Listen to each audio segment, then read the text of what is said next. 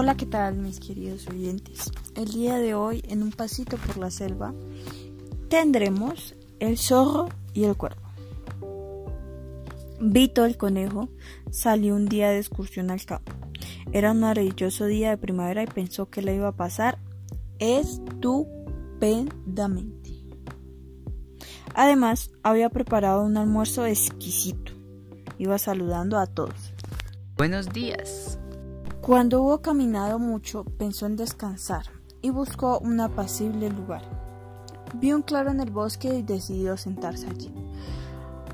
Lo que Vito no sabía era que su almuerzo había traído a más de uno.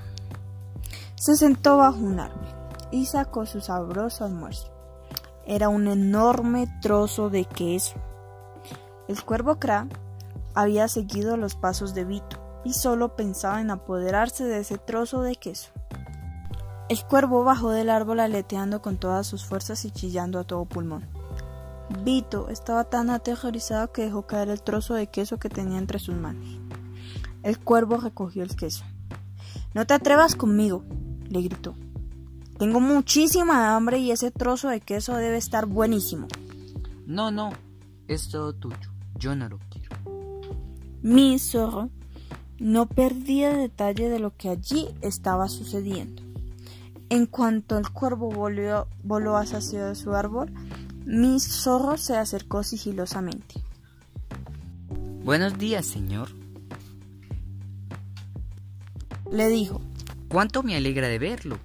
El cuervo miró de reojo al zorro con el trozo de queso en el pico, mientras se posaba en la rama.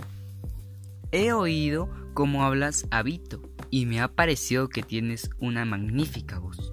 Y nos gustaría que nos deleites con una canción. ¿Por qué no nos cantas algo? Sería maravilloso.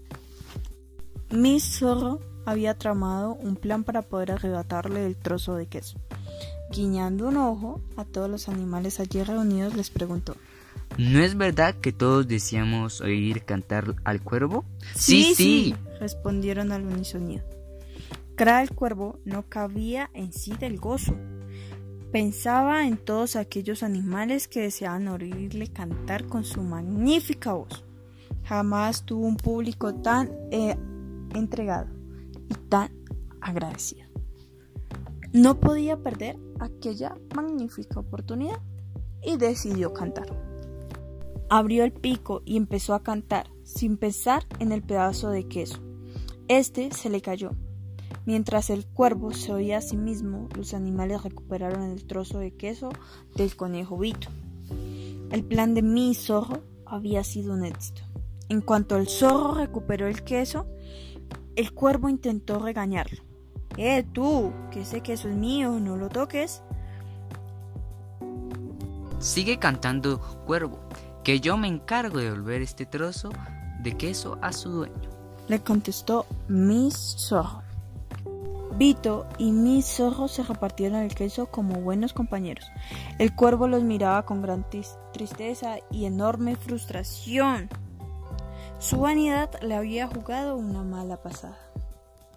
La moraleja que tenemos aquí es que no debemos dar crédito a aquellas palabras aduladoras que vienen con un interés de por medio.